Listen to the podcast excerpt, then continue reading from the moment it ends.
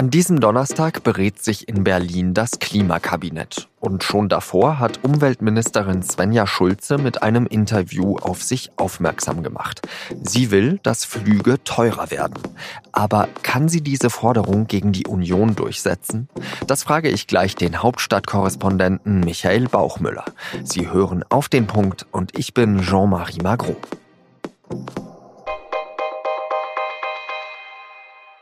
Wer in Deutschland fliegt, der muss schon seit 2011 eine Steuer zahlen, die sogenannte Luftverkehrsabgabe. Dazu kommt noch eine andere Abgabe. Aber trotzdem fliegen die Deutschen deshalb nicht seltener. Im Gegenteil. Anfang des Jahrtausends gab es noch 140 Millionen Passagiere auf deutschen Flughäfen und letztes Jahr waren es 244 Millionen. Daran muss sich etwas ändern, sagt Greenpeace Geschäftsführer Martin Kaiser. Es ist doch vollkommen äh, absurd in einer Klimakrise, in der wir uns gerade befinden, mit abtauender Arktis, mit den auftauenden Böden, mit den Wetterextremen, die wir jetzt heute, heute schon in Deutschland haben, dass ein Flugticket von Berlin nach München immer noch günstiger ist als ein Bahnticket. Zuletzt hat Frankreich auf diesen Trend reagiert. Die Regierung hat dort beschlossen, dass sie eine Ökosteuer auf Flugtickets einführen will. Kurzstreckenflüge sollen dann mindestens 1,50 Euro teurer werden. Langstreckenflüge bis zu 18 Euro. Das ist die Spanne.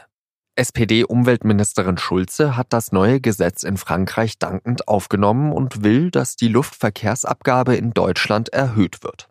Auch der Luftverkehr müsse die Kosten der Klimagasemissionen mittragen, sagt sie in einem Interview mit der Rheinischen Post. Und auch die Union, Schulzes Koalitionspartner, scheint offen zu sein für Diskussionen. Der Kanzleramtsminister und Angela Merkel Vertraute Helge Braun sagt, über das Thema müssen wir definitiv auch reden. Und nicht nur sozusagen müssen wir aufs Fliegen schauen, sondern wir müssen vor allen Dingen auch auf die Alternative schauen, nämlich auf die Deutsche Bahn. Ich spreche jetzt mit Michael Bauchmüller, Hauptstadtkorrespondent für die SZ, der in Berlin vor allem über Umweltthemen schreibt. Herr Bauchmüller, ist die Fliegerei in Deutschland zu günstig?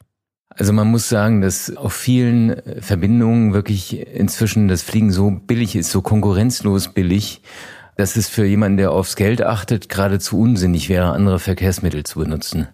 Äh, ich habe gerade heute noch mal geschaut, einfach so spaßeshalber, was kostet ein Flug von äh, Berlin oder München zum Beispiel nach Palma de Mallorca? Das, da kommt man im September für 35 Euro hin und zurück. Das äh, sind wirklich Preise, die man sich auf der Zunge zergehen lassen muss. Und dass da immer mehr Menschen aufs Flugzeug umsteigen, das ist eigentlich kein Wunder. Jetzt schließt sich Schulze eben so an die Diskussion der Franzosen an. Die erhöhen eben auf Kurzstrecken mit einer Ökosteuer die Preise um 1,50 Euro. Macht das jetzt den Kohl fett oder um welche Preise müsste es da eigentlich gehen? Angesichts der Preise, die ich eben genannt habe, machen 1,50 Euro natürlich tatsächlich nur den Kohl ein bisschen fett. Das fällt nicht weiter ins Gewicht bei Inlandsflügen ähm, innerhalb Frankreichs. Wobei das natürlich auch, das sind nationale Lösungen bei einem Verkehrsmittel, das eben auch Grenzen überfliegt. Das heißt, langfristig müssen wir schon darüber nachdenken, wie kriegen wir idealerweise eine globale Lösung, also zum Beispiel eine globale Kerosinsteuer oder eine globale Mindeststeuer auf Kerosin, aber mittelfristig mindestens mal eine Lösung äh, innerhalb Europas, für die ja auch Frankreich ähm, gerade massiv wirbt. Es gibt schon eine Luftverkehrsabgabe in Deutschland. Da hat Finanzminister Scholz letztes Jahr eine Milliarde Euro oder sogar ein bisschen mehr draus gezogen. Warum reicht das eben nicht, um den Flugverkehr einzudämmen? Naja, das liegt natürlich zum einen am enormen Wettbewerb zwischen den Fluggesellschaften, die sich natürlich mit Preisen auch unterbieten. Das ist, hat auch zu tun mit der Preisgestaltung der Fluggesellschaften. Und deswegen reicht es offensichtlich nicht. Und im Augenblick lässt sich auch nicht erkennen, dass, ähm, dass das eine Konsolidierung gibt, dass da Fluggesellschaften schlapp machen. Also anscheinend lässt sich auch angesichts der Ölpreise im Augenblick so kalkulieren und tatsächlich mit Gewinn fliegen. Seit spätestens diesem Jahr wird ja äh, vor allem über den Begriff der Flugscham gesprochen. Äh, und trotzdem fliegen immer mehr Menschen. Also selbst bei Greta Thunberg in Schweden sind es drei Prozent mehr Passagiere als im Jahr davor. Was stimmt denn bei uns Konsumenten nicht? Das ist ja eigentlich ein, ein ganz altes äh, Motiv, dieser Unterschied zwischen dem, was man weiß und wie man sich eigentlich verhalten möchte und dem, was man dann letztendlich tut, wenn man äh, vor der Frage steht, was ist mir was wert? Also da wird eigentlich der, ich sage mal, innere Schweinehund auch immer wieder herausgefordert. Also wir können viel über Flugscham sprechen und es ist auch gut, wenn Menschen darüber nachdenken, ob, ob sie mit ihrem eigenen Verhalten zum Klimaschutz beitragen können. Am Ende aber muss es doch immer über äh, Preise gehen. Es muss also wirklich sich in den Preisen auch niederschlagen, welchen Schaden ein Verkehrsmittel anrichtet. Welchen Anteil trägt dann der Flugverkehr an der Klimakrise? Ja, das klingt auf den ersten Blick nicht so besonders dramatisch. Das sind also weltweit ungefähr drei Prozent aller CO2-Emissionen.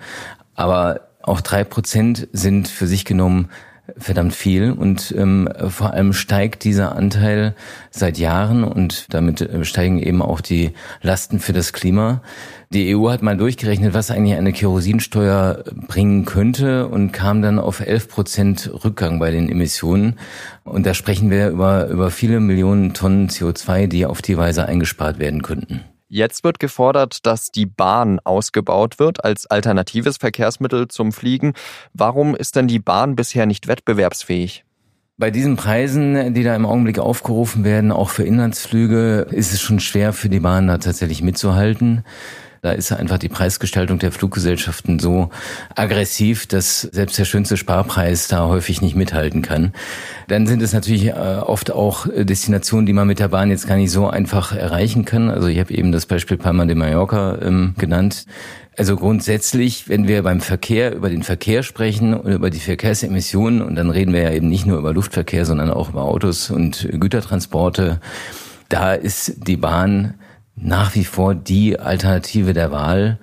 Und äh, natürlich ist eine attraktive Bahn nicht nur in Konkurrenz zum Flugverkehr ganz entscheidend, um tatsächlich Leute zum Umsteigen zu bewegen. Denken Sie, dass dieses Klimakabinett, das an diesem Donnerstag in Berlin tagt, in dieser Frage der Fliegerei da vorankommen wird? Ich glaube, dass da heute Abend noch keine Einigung zustande kommen werden. Im Augenblick ist man ja noch in der Findungsphase, also man versucht alle möglichen Optionen überhaupt mal auf den Tisch zu bekommen. Es ist schön, dass da die, die Frage der Bepreisung jetzt in den letzten Monaten doch immer mehr an Wucht gewonnen hat, weil eben, wie jetzt auch beim Flugverkehr, am Ende Konsumenten ganz oft danach entscheiden, was ist für mich das günstigste und wo kann ich vielleicht sparen oder was wird mir zu teuer. Und äh, da werden CO2-Preise eine entscheidende Rolle spielen. Da gibt es viele, viele Studien, die jetzt auf dem Tisch liegen aus verschiedenen Ministerien. Und ich glaube, also heute wird es vor allem mal darum gehen, das zu sortieren, was liegt auf dem Tisch, was muss man noch darüber hinaus rausfinden, auch über zum Beispiel soziale Konsequenzen der einzelnen Instrumente. Und ähm, ich also erwarte nicht, dass die Koalition äh, vor dem September da irgendwelche äh, konkreten Entscheidungen treffen wird. Vielen Dank, Herr Bauchmüller. Gerne, vielen Dank. Tschüss. Und jetzt noch weitere Nachrichten. Die iranischen Revolutionsgarden haben in der Straße von Hormuz einen ausländischen Tanker beschlagnahmt. Das melden mehrere iranische Medien. Das Schiff soll gestoppt worden sein, weil es womöglich Öl geschmuggelt hat. Bei dem Tanker könnte es sich um das Schiff Riyah handeln. Das fährt unter der Flagge Panamas und wird seit Sonntag vermisst. Wegen der Zwischenfälle in der Golfregion haben die USA angekündigt, dass sie 500 Soldaten an einem Luftwaffenstützpunkt im saudi-arabischen Riyadh stationieren werden. Sollen Anbieter von Bahn-, Schiffs- und Fernbusreisen gezwungen werden, Datensätze von Passagieren zu erheben und die dann an die Polizei weiterleiten? Das diskutieren gerade die EU-Mitgliedstaaten. Belgien und Finnland sind dafür, die neue Bundesjustizministerin Christine Lambrecht dagegen. Die SPD-Politikerin hat der SZ gesagt, dass dabei das Verhältnis von Freiheit und Sicherheit ins Wanken geraten würde. Bisher müssen nur Fluglinien Profile über ihre Passagiere erstellen. Der Bezahlsender DAZN nimmt Eurosport in sein Streaming-Angebot auf. Das heißt, dass der Zone schon ab der kommenden Saison einige Spiele der Fußball-Bundesliga live übertragen wird. Und zwar die am Freitag sowie bestimmte Sonntags-, Montags- und Relegationsspiele. Der Zone wird außerdem andere Sportinhalte zeigen, die bisher auf Eurosport liefen, zum Beispiel die Tour de France oder die Olympischen Spiele.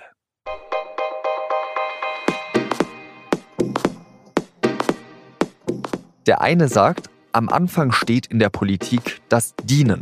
Der andere, dienen klingt für mich nach Bundeswehr.